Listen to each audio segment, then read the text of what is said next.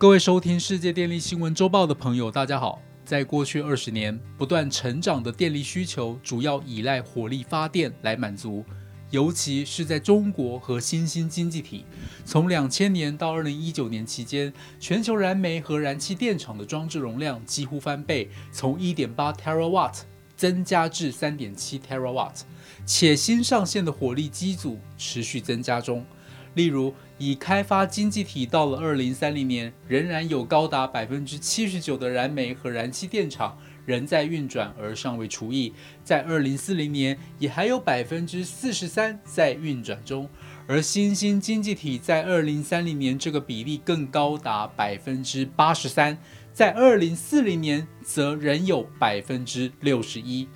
但是在迈向近零排放的过程中，火力发电面临了需大量减碳的要求，除了透过环保运转调度或提前除役来减少煤炭和天然气的使用外，目前火力电厂要深度减排，还剩下两条重要的途径，包括混烧低碳氢氨燃料，以及搭配碳捕集、利用与封存，也就是所谓的 CCUS。其中氢氨混烧，我们已经在第三十二集与三十三集介绍过，而 CCUS 技术近期在全世界引发极大的关注，很多国家都纳入达成近零排放的选项。CCUS 是指补给工业生产过程中的 CO2，再将 CO2 投入新的工业生产中进行循环再利用的过程。CCUS 技术主要包括 CO2 的补给。利用与封存三个环节，补给是指利用碳补给技术将 CO2 从工业生产排出的混合气体中提取出来的过程。利用是指经过处理之后的 CO2 不但不会危害环境，还可以在地质、化学、生产等方面得到有效的再使用。它目前仍处于发展初期，现在主要的做法是将 CO2 注入油层中，来提高油田采收率。而封存是指经过补给压缩后的 CO2，通过管道、罐车、输气船舶等方式运输，最后再将 CO2 注入地下岩层。因此，CCUS 目前的核心技术掌握在油气及化工产业。电力产业主要是用 CCUS 有效处理产生的碳，以减少碳排放。接着，我们就与大家分享国际能源总署 IEA 在十月所发布对 CCUS 成本与角色定位的探讨。IEA 认为，从电力系统运转的角度来看，火力电厂使用 CCUS 具有较高的前期资本支出投入。以全球两个燃煤电厂加拿大 Boundary Dam 与美国德州 Petra Nova 的案例来看，他们的 CCUS 示范计划所花费的成本，皆占碳捕集总成本的一半以上。这是因为补给设施需要额外能耗，加上溶剂、化学试剂、催化剂的消耗、废弃品的处理，以及操作 CCUS 设施所需的额外人员等，都造成额外的营运成本。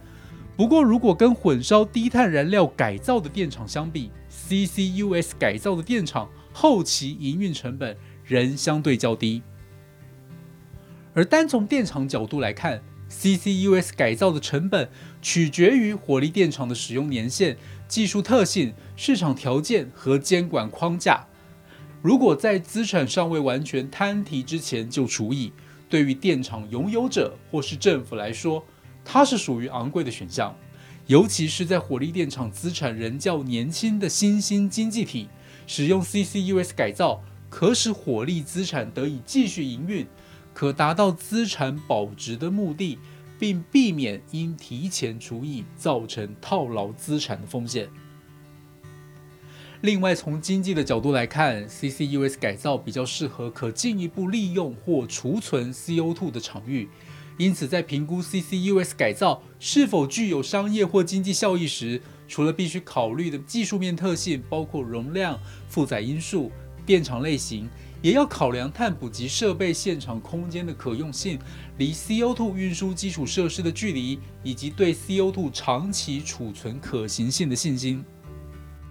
再来是关于 CCUS 运输储存的发展，火力电厂经改造后，必须将 CO2 运输至合适位置，以供再利用或永久地质储存。通过管线输送大量 CO2 是一项已知且成熟的技术，在北美已经有超过八千公里的 CO2 陆域管线，但海上管线与船舶运输的经验仍相当有限。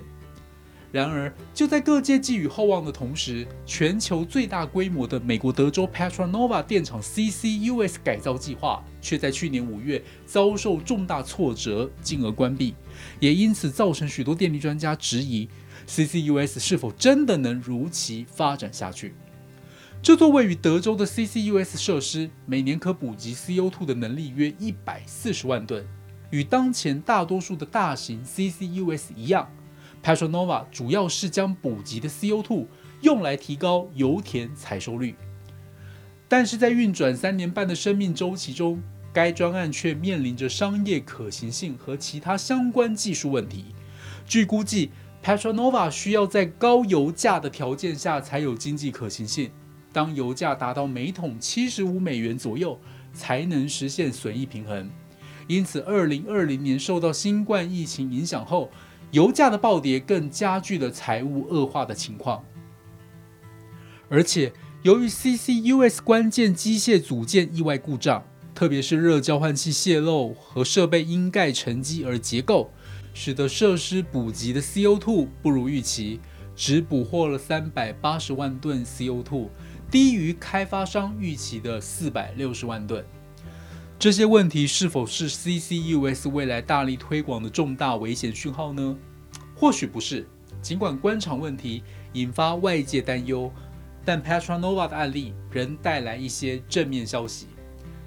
IEA 从所搜集到的数据表示。从加拿大 Boundary Dam 碳捕集成本约每吨一百一十美元，到 Petronova 碳捕集成本约每吨六十五美元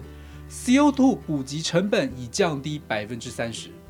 预估二零二五年到二零二七年成本可再降到每吨四十五美元。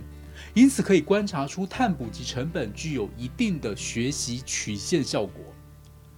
另外，Petronova 属于一个技术示范性计划，相关的企业都可以从这个案例汲取教训，将研发工作的重点着重在提高碳捕集过程的成本效率，并开发更有效的碳捕集与再利用方法。综合以上报道，我们可以发现，Petronova 虽然失败，但仍有值得借鉴之处。它可以协助并确认因为扩大发展碳捕集过程而产生的相关技术性问题，并透过改进技术，这有助于世界各地新的 CCUS 计划发展。尤其随着碳定价与碳交易制度的重要性逐渐被各国重视之下，CCUS 在火力电厂中扮演的角色也将会越来越重要。然而，电力产业采用 CCUS 比重多寡。仍需考量技术成熟度、成本下降趋势等因素。最后，虽然 CCUS 目前发展及应用主要以油气及化工产业为主，但不是说只要有 CCUS，这些产业就可以不用节能减排了。CCUS 的确能够清除大气中的 CO2，但它们抵消碳排放的能力相对有限。油气产业还是要依靠自身的努力，才能实现近零排放的目标。以上是本周世界电力新闻周报的整理报道。国际上电力的大小事，我们会持续密切关注，并且跟大家分享。若喜欢我们的频道，欢迎与好朋友分享哦。我们下次再会。